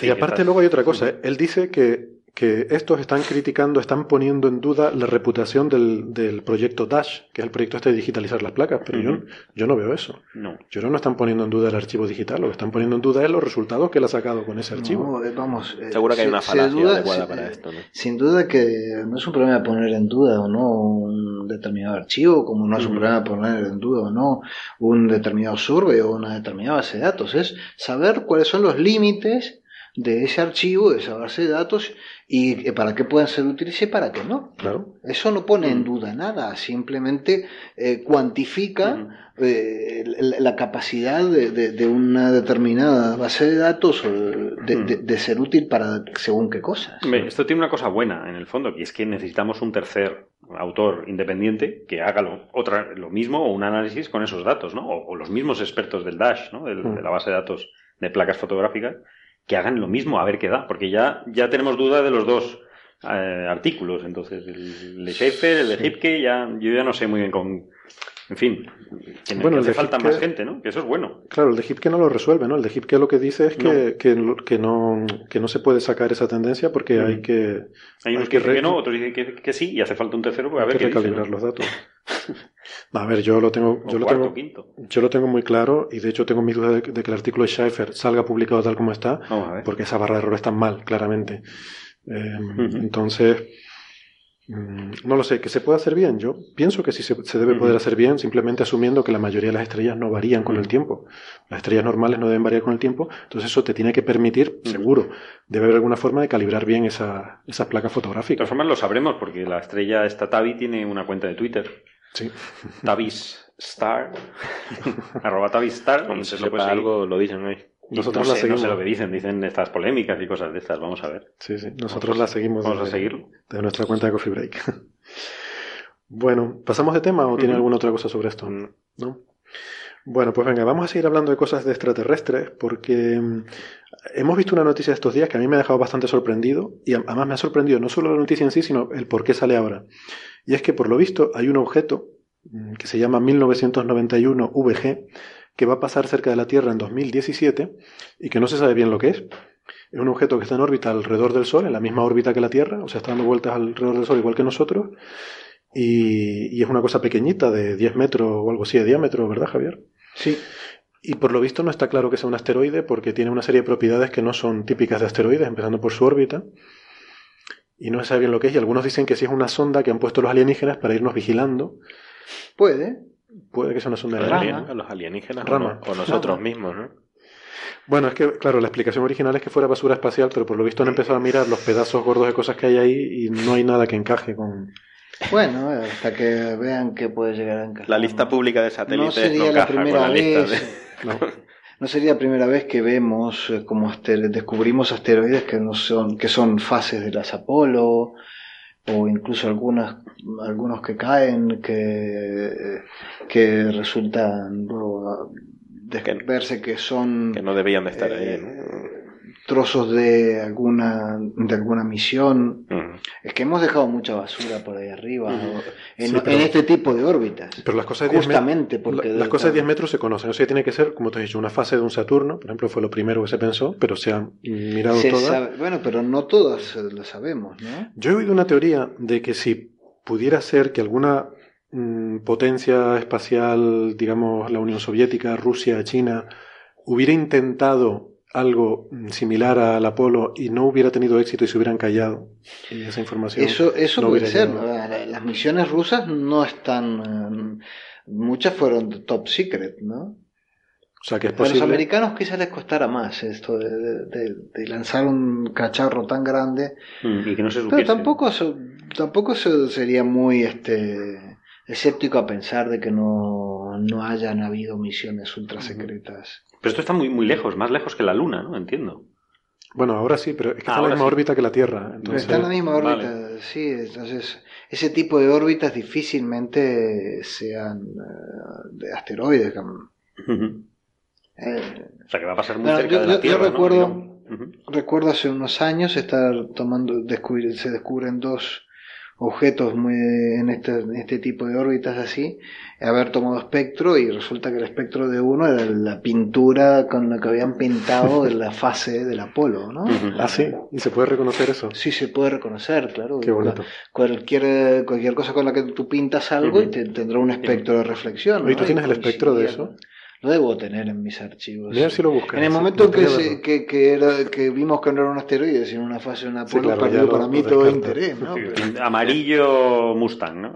Una cosa así. Y justamente eh, hace un par de días estaba hablando con otro colega que estuvieron observando un objeto también que pasó muy cerca, no sé si incluso nos llegó a caer, que, que el, hablaban también de una parte de una de un que había sido un trozo de una, de una, de una lanzadera y que él por la órbita y que por las observaciones estaba especulando con que pudiera ser algo incluso más interesante como podría ser el, el, el, módulo lunar de una de las misiones previas al de unas Apolo previas al a mm. ver a la que a la que a la que bajó que hicieron algunas pruebas soltando el módulo y se quedó eh, soltando el módulo sin que el módulo bajara ¿no? quedó el módulo por allí este, dando vueltitas de este estilo y parece que podría ser compatible con la entrada con, del módulo de una reentrada de un módulo hay mucho de esto por ahí, sí. Seguramente no es una civilización, civilización extraterrestre. además de que me, hace, me hace gracia, ¿no? Porque muchas de estas noticias son bastante amarillas, ¿no? O sea, pues de hecho aquí lo pone, incluso en la noticia pone que eh, este, ¿Qué, noticia? ¿Dónde, ¿Dónde, la estás viendo? En eh, Tech Universe Blogspot. No sé, no sé exactamente cuál es, ¿no? Pone Duncan Steel sugirió que podría ser una sonda extraterrestre en la vecindad de nuestro planeta y entonces pone, solo menciono esta teoría para, no, para desprobarla, ¿no? Vamos, cualquiera, cualquiera que escuchara alguna de los disparates que a veces soltamos aquí este, y después le diera veracidad científica, ¿no? Mm. lo sacas de contexto y... Pero vamos a ver, yo lo que digo es, o sea, porque yo, en fin, no, no, no soy por principio contrario a nada que involucre extraterrestres, pues estoy seguro que hay extraterrestres en muchos sitios, pero yo lo que digo es, vamos a ver, ¿qué sentido tiene que tú pongas una cosa en la órbita de la, de la Tierra, en la misma órbita que la Tierra, que se acerque a nosotros cada cinco años? O sea, si yo quiero observar a los lo, pongo en lo pongo en órbita de la Tierra. es más, lo pongo en órbita geoestacionaria encima de la Casa Blanca. A ver qué hace Obama todos los días. ¿Será, que vinieron a buscar a Júpiter? Hombre, seguramente si, si hay unos extraterrestres mirándonos, lo pondrían encima de algo de Pekín, ¿no? Es donde más gente hay, ¿no? O yo qué sé. Mm. ¿Por qué lo van a poner en la Casa Blanca? Bueno, yo qué sé, donde, donde sea, ¿no? Eh, pero, pero que estaría en órbita es que vamos a ver. no creo que lo pongan. En Dinamarca, que siempre es un ejemplo, ¿no? Para ahora mismo, ahora. mismo podrían decir un enigma sin, ahora no hay vida inteligente razonable. En la A ver, porque yo, yo no sé si lo hemos aclarado bien. Eh, una cosa es la órbita de la Tierra, es decir, la órbita que recorre la Tierra en torno al Sol, y otra cosa es en órbita alrededor de la Tierra. Son cosas distintas. Son cosas distintas. Esta cosa está en la misma órbita de la Tierra, o sea, está en el mismo camino que seguimos nosotros alrededor es algo que pusimos eh, en el espacio apenas eh, apenas por encima de la velocidad de escape, esa, esa cosa saldría con una velocidad cero una velocidad sobre la Tierra, y quedará orbitando como la Tierra. No, si está a velocidad de escape, quiere decir que está saliendo de la Tierra. Entonces, sí, sí, pero, cerca pero eh, si, si, está en la velocidad de escape, quiere decir que logró escapar. Que logró escapar, pero está cerca. entonces, claro, está en esta órbita, entonces eso es lo que voy. No está ligado, pero. no está ligado, pero está cerca cada cierto tiempo. Entonces, cada cierto tiempo, cada montón de años pasa cerca. Y va a pasar cerca en 2017. En 2017 va a pasar cerca. Bueno, lo vamos a ver. Y la vez anterior fue en 1991, o sea que fíjate, cada 20 años. Entonces, ¿qué sentido tiene que tú pongas una cosa de cada 20 años pasa cerca? No tiene mucha gracia. Normal es que lo pongas alrededor de la Tierra.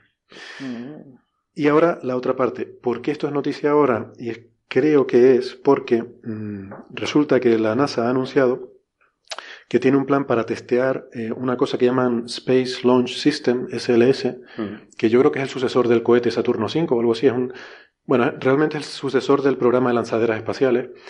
Es un, un, cohete nuevo que están desarrollando para poner cosas en el espacio, ¿no?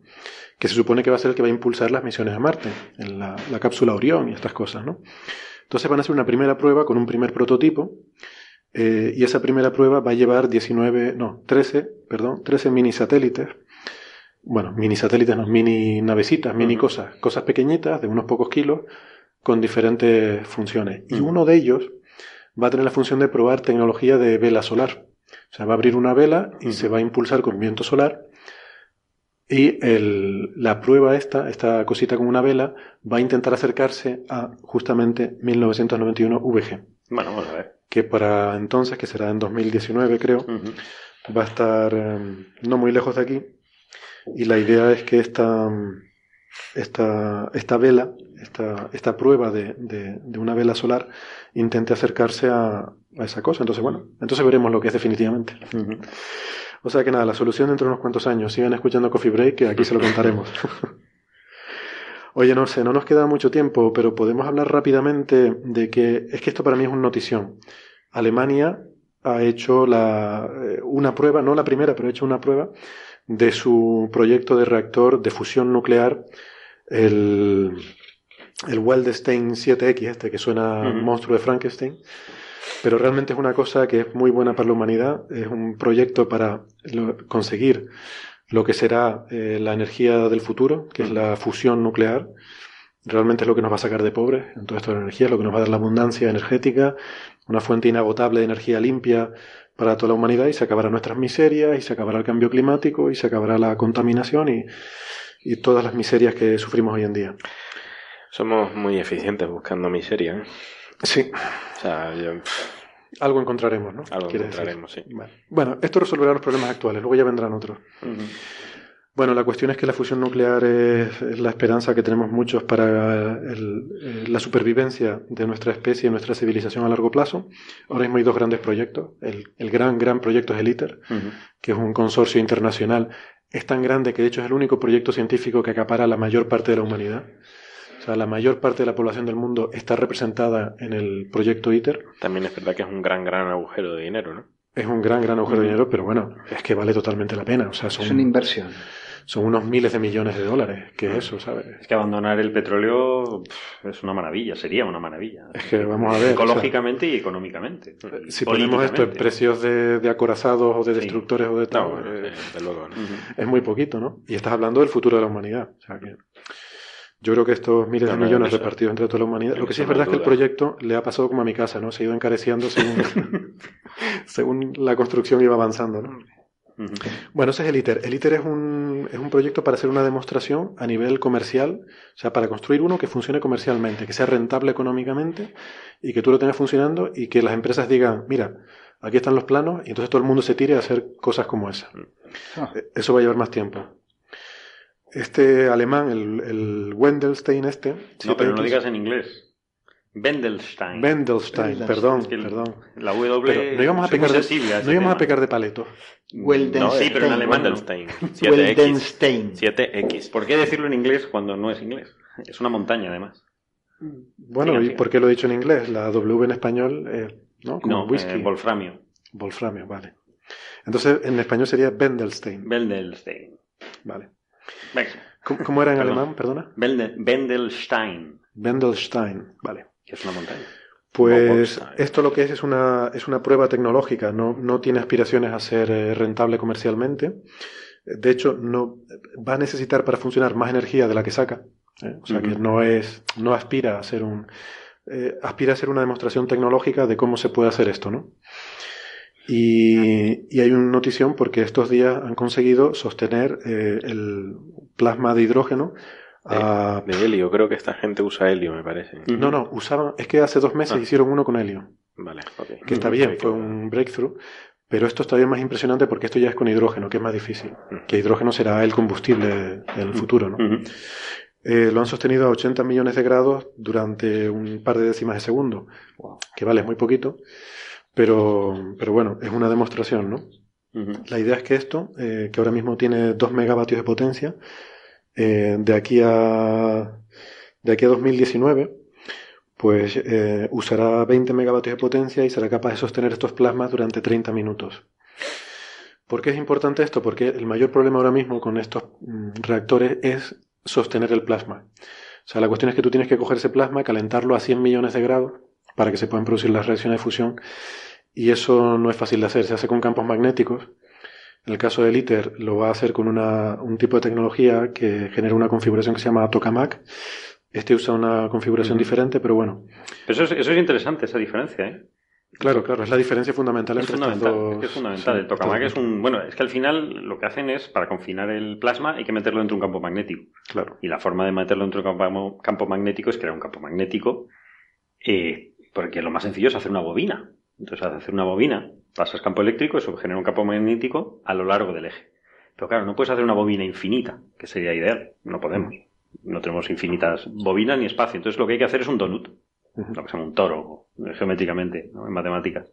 Pero esa estructura toroidal mm, tiene el problema que es que hay un gradiente de campo dentro del toro. Una variación del Una variación, perdón y entonces se pierde el confinamiento y el plasma se, se, va. O sea, no podemos mantener el plasma continuamente. ¿no? Entonces el tokamak es una serie de anillos eh, concéntricos para crear ese campo. El tokamak es, es cámara toroidal con bobinas magnéticas del ruso, que eso mm. quiere decir en ruso.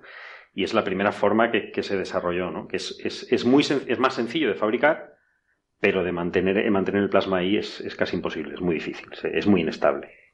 Esto es la aproximación inversa.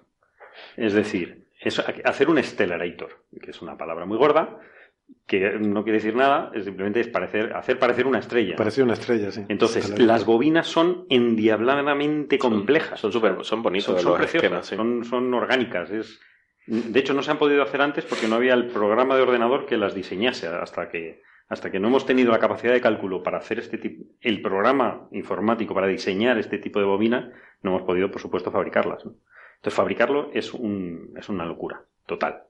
Pero se supone que cuando funcione será estable. Eh, yo recomiendo a la gente que vea lo del Wendelstein W7 porque la fabricación de esas bobinas es, una maravilla, ¿no? Es simplemente verlo es, es muy relajante, ¿no? O sea, la forma que tienen. Bueno, ya se ha demostrado que es estable por lo menos durante dos décimas de segundo. Sí. 2,2, bueno, sí, 25 centésimas de segundo. Y ellos piensan que esto se puede extender tranquilamente a 30 minutos, que ya, ya está muy bien porque ya son, bueno, el ITER aspira a producir secuencias continuadas de 40 minutos, con lo cual ya eh, hay una rentabilidad energética, ya sacas más energía de la que obtienes y tal, ¿no? De la que, o sea, sacas más de la que tienes que meter. Así que esto es muy, es tremendamente exciting, ¿cómo es? Excitante. Excitante no, eh, Bueno. excitantes son otra cosa. También. Eh, Emocionante. Emocionante, eso, esa es la palabra, emocionante. Esto lo inauguró Angela Merkel. Bueno, lo inauguró, fue la que le dio el botón de, de encenderlo. Doctora en física, por cierto. Botón, física. botón que seguramente estaba desconectado, no tenía ningún cable que llegara hasta él, ¿no? O sea, Fue alguien profesional que le dio el botón. Pero bueno, siempre hay que tener contentos a estos políticos. Tiene que haber algo a lo que apretar. ¿no? Sí, un botón rojo con una luz. Doctora en física. Sí, sí, sí. ¿Es en física o en química? No sé muy bien. En física, física. Física, sí. No, hay artículos suyos, la puedes Sí, buscar sí, en el ADS. yo hay- he visto algunos. Tiene publicaciones interesantes. ¿Ah, sí? Mm. No, no se me había ocurrido. no idea. Bueno, pues nada, nos vamos quedando sin tiempo. Em, pues no sé, yo creo que quizá lo podemos dejar por aquí. O si quieres, Carlos, brevemente, ¿nos Sí. puedes comentar algo del virus Zika? No, lo del está- virus Zika porque está todo en todos los medios. Están todos los medios. ¿no? simplemente que la Organización Mundial de la Salud ha, ha elevado la alerta mundial eh, sobre, sobre el virus Zika, ¿no? Que es bastante. es grave, ¿no? Lo que dicen realmente es que el- los miembros del comité eh, dicen que la situación del virus Zika eh, se considera una emergencia de salud pública de importancia internacional. Lo que pasa es que este virus Zika, que en principio, bueno, que, ya se conoce desde hace muchos años, el primer caso es en 1947 y que se ha ido extendiendo por, por África eh, y demás y otros países, ¿no? El, problema, eh, realmente los efectos son simplemente, pues, no son muy graves en, en el ser humano. Es una fiebre leve y alguna erupción cutánea, eh, lo típico de, de- de estos tipos de virus, que no es, no es mortal. Lo que pasa es que en las mujeres embarazadas eh, el- el- tiene un efecto sobre el feto, ¿no? O parece que tiene un efecto sobre el feto. De hecho, la Organización Mundial de la Salud dice que no saben No está demostrado. no está ¿no? demostrado científicamente que tiene un efecto de, sobre, el, sobre el feto, de la microcefalia, ¿no? Es decir, que salen niños con el- la cabeza más reducida, lo cual es terrible, son unos efectos terroríficos. Eh, y entonces, ¿qué pasa? Pero hay sospechas fundadas de hay que sospechas muy relación. fundadas de que tiene que ver con este virus. Y por si acaso, Las, hacen sospe- las el- sospechas fundadas están en, en Brasil, basadas en, en eh, casos. eh, embarazadas que sufrieron el Zika durante el embarazo y Sí. tienen- hay una mayor frecuencia. de- Sí, hay una, de hay una frecuencia no nula, muy pequeña, todavía mm, no se sabe por qué, pero sí, hay una... No, pero digamos que hay, que hay una frecuencia mayor en el caso de mujeres que han Sí. pasado estas fiebres Sí, sí, sí. o sí, esta- este virus. Y la microcefalia que... Es que el problema es que la microcefalia que tampoco no- se sabe los, los No, motivos. no se sabe exactamente, ¿no? Entonces, establecer esa relación no es fácil. Además, no hay muchos, afortunadamente, no hay muchos casos. Es decir, eh, eh, estamos ante un indicio de... estamos ante un indicio, pero ante ese indicio hay que tener mucho cuidado. ¿no? Lo que pasa es que no dicen nada, porque simplemente Claro, ¿y que qué- no te piquen los mosquitos. Fumigar eh, todo. El- el- en Estados Unidos han sido un poco más precavidos, como son ellos, y el, el CDC, el, el Centro de Diagnóstico de Control de Enfermedades, que es un centro bastante importante que usa cosas muy chungas como el ébola y, y sale en Walking Dead, en la serie para los frikis, el- lo que sale destruido al final de Walking Dead, eh, por referencia, ¿no? Es, muy, es muy un sitio bastante serio. Han recomendado no viajar a estos países, que es casi todo Latinoamérica, excepto Perú, Chile, Argentina, excepto muy pocos hitos, ¿no? Eh, es decir, que este, este es, un, es, es un virus que se está extendiendo eh, bastante. Eh, la, la Organización Mundial de la Salud dice que puede afectar a 3 o 4 millones de personas y que no existe tratamiento. Efectivamente, simplemente es, es peligroso en el caso de embarazadas. Sí, es peligroso en caso embarazadas si esta correlación eh, microcefalia Zika Lo que dicen es se que confirma. ¿no? tiene toda la pinta. Tiene toda la- Entonces, tengan- que hay que tener mucho cuidado y hay que evitar eh, Es creíble de momento en cuanto no nos están vendiendo mosquitos. ninguna vacuna, ¿no? No, no, no, no, no hay vacuna. No uno de los problemas es que no hay vacuna Bueno, hay- y hasta el verano no va a haber. Exacto. Bueno, hasta el verano nuestro, empezarán. nuestro verano, ya no es verano austral. No empezarán las pruebas. No, Hasta el verano no empezarán Claro, las pruebas. Los, en- los ensayos clínicos. Los ensayos Entonces, clínicos. en fin, hay que tomar muchas precauciones. El CDC americano ha dicho que no- recomienda que no se viaje a estos países. Y La Organización sí, Mundial de la Salud no puede de decir que- nada. Se, se, hablaba el otro día del primer caso de, ah, en España sexual. ya hay dos sí en Dallas en Texas hay el primer caso de contagio sexual de una persona que ha mantenido contacto sexual no, no decían que, de qué sexo en ese caso el con otra persona que estaba infectada y que había viajado a Venezuela y que está infectada de Zika no entonces eh, se, ha dado ese primer caso, es decir, que, que se, está, se está propagando. En, en, España ha habido ya dos en Barcelona y creo que una en Valladolid, no sé si hay otra más, en España se esperan unas 200, 250 al año. Que, en fin, que no es una cosa muy alarmante, pero hay que tener cuidado, sobre todo si se está embarazado y sin evitar todo, en todo lo posible viajar a zonas de riesgo y por supuesto evitar picaduras de mosquito, que es que además los mosquitos es el animal más peligroso del mundo. Es el animal más mortífero. no lo sabemos, pero no lo tenemos en cuenta, pero está clarísimo desde hace Las películas siempre son de tiburones y cosas así, pero deberían ser de mosquitos. Sí, las muertes por tiburón al año, por ejemplo, son 10. 10 muertes, 10 personas. En cambio, el mosquito son 725.000 en comparación, ¿no? El humano es el segundo, el animal más peligroso, con 475.000 muertes. Luego la serpiente, etcétera, el perro, por la rabia. Hay muchísimas cosas, ¿no? Pero en fin, hay películas de tiburones, hay la semana del tiburón en History Channel. En cambio, del mosquito no hacemos nada, ¿no? No decimos nada. Me da más miedo que los zombies. Y el mosquito, y de malaria, solo de malaria, eh, hay, hay, hay 207 millones de casos de malaria al año, de los cuales unos 625.000 se mueren solo de malaria. O sea que solo el mosquito transmite muchísima más fiebre, dengue, que también es terrible. Hay mm, ciertos tipos de dengue que son mortales. Chikungunya. Te entra la sangre. a lo mejor somos nosotros los que no estamos hechos para los mosquitos. Sí. hay, la opción de, erradicar los mosquitos, pero tendría consecuencias para el, para el ecosistema terribles, porque el, mosquito es necesario para las diferentes especies para que coman, ¿no? Es parte de la biomasa y además...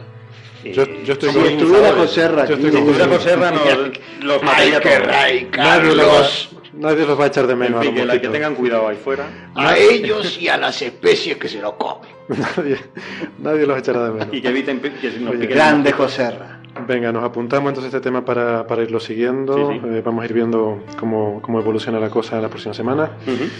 Pues nada, nos vamos. Amigos contertulios, gracias por venir. Eh, amigos, amigas oyentes, gracias por estar ahí todavía despierto el que quede. Y nos vemos la semana que viene. Adiós. Venga, hasta luego.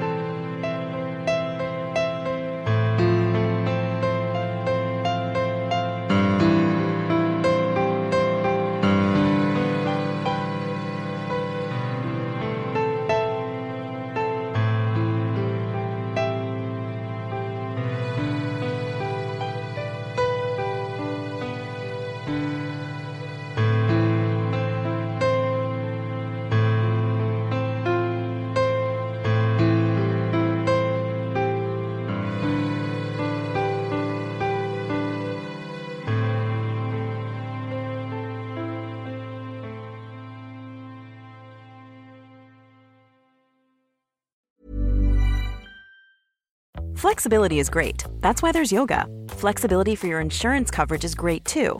That's why there's United Healthcare Insurance Plans. Underwritten by Golden Rule Insurance Company, United Healthcare Insurance Plans offer flexible, budget friendly coverage for medical, vision, dental, and more. One of these plans may be right for you if you're, say, between jobs, coming off your parents' plan, turning a side hustle into a full hustle, or even missed open enrollment. Want more flexibility? Find out more about United Healthcare Insurance Plans at uh1.com.